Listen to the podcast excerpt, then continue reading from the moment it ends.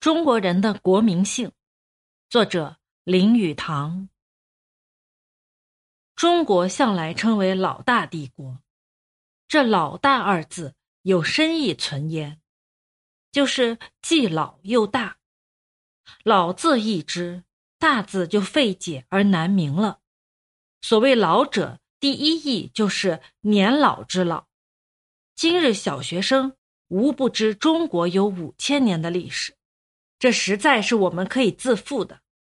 无论这五千年中是怎样混法，但是五千年的的确确被我们混过去了。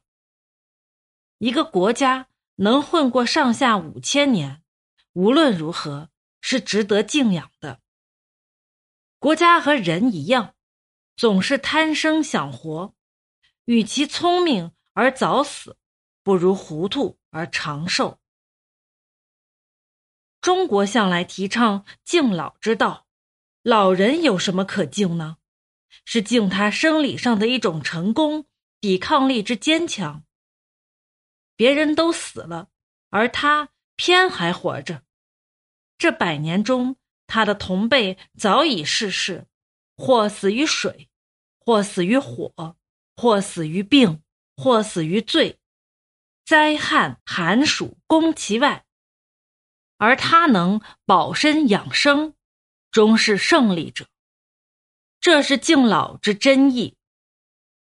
敬老的真谛不在他德高望重、福气大、子孙多。倘使你遇到道旁一个老丐，看见他寒穷无子孙，德不高望不重，遂不敬他，这不能算为真正的敬老的精神。所以敬老是敬他的寿考而已。对于一个国家也是这样。中国有五千年连绵的历史，这五千年中多少国度相继兴亡，而它仍存在。这五千年中，它经过多少的旱灾水患、外敌的侵凌、兵匪的蹂躏，还有更可怕的文明的病毒。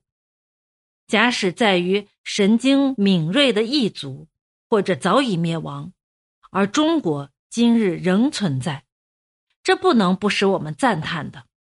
这种地方只可意会，不可言传。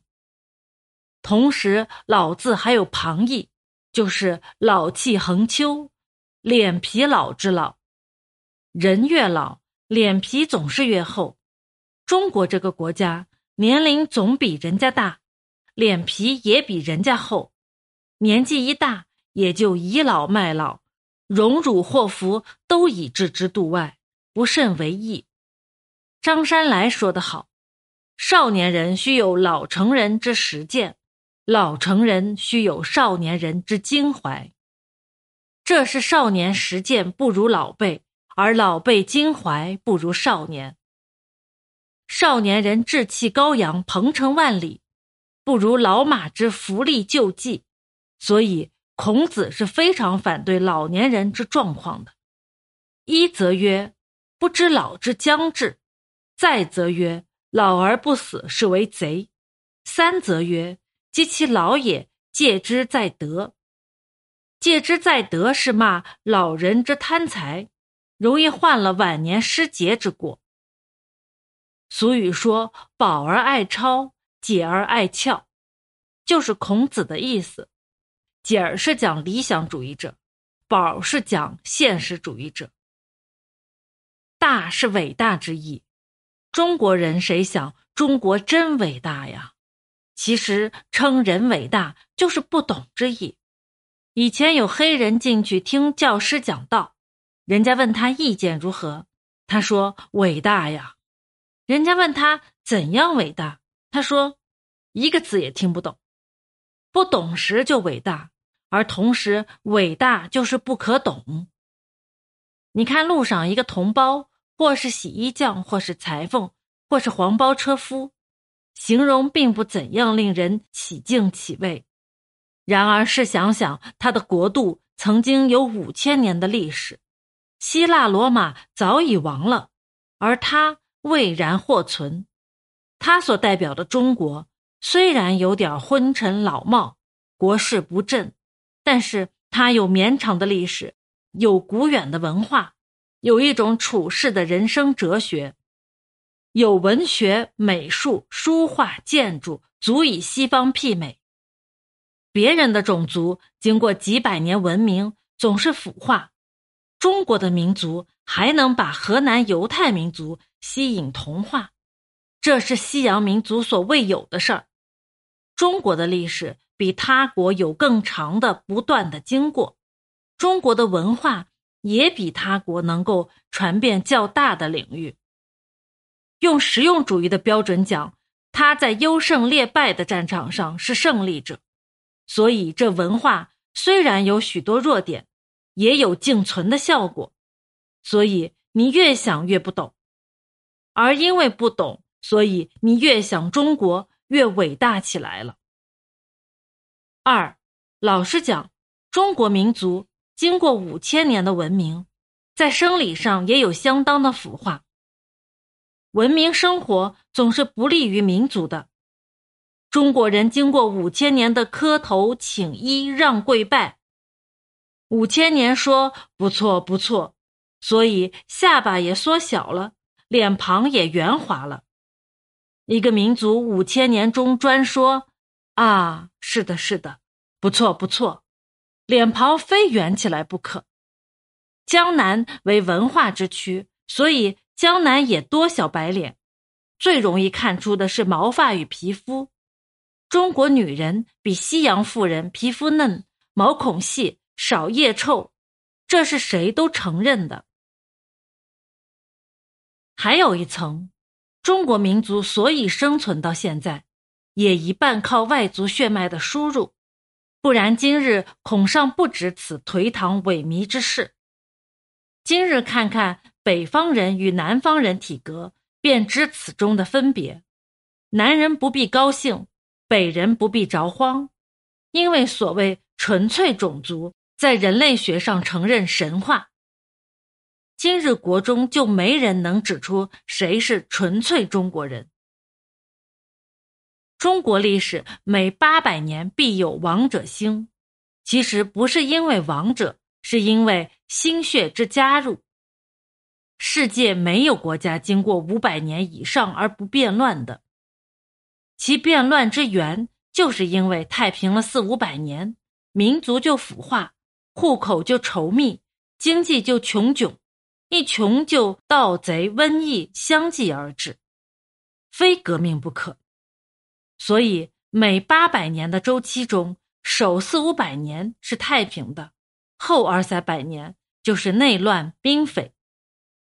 由兵匪起而朝代灭亡，始而分裂。继而迁都，南北分立，终而为外族所克服。克服之后，有了新血脉，然后又统一，文化又昌盛起来。周朝八百年是如此，先统一后分裂，再后楚并诸侯，南方独立，再后灭于秦。由秦至隋也是约八百年一期。汉晋是比较统一，到了东晋。便五胡乱华，到隋才又统一。由隋至明也是约八百年，始而太平，国势大振；到南宋而渐微，到元而灭。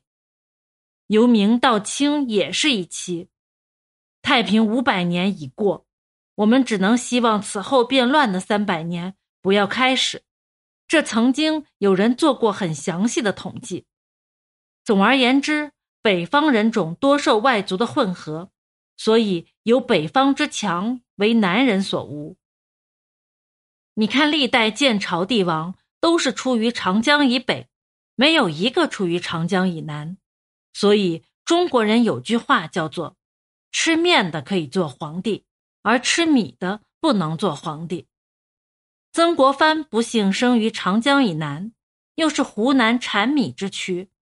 米吃的太多，不然早已做皇帝了。再精细考究，除了周武王、秦始皇及唐太祖生于西北陇西以外，历朝开国皇帝都在陇海路附近，安徽之东、山东之西、江苏之北、河北之南。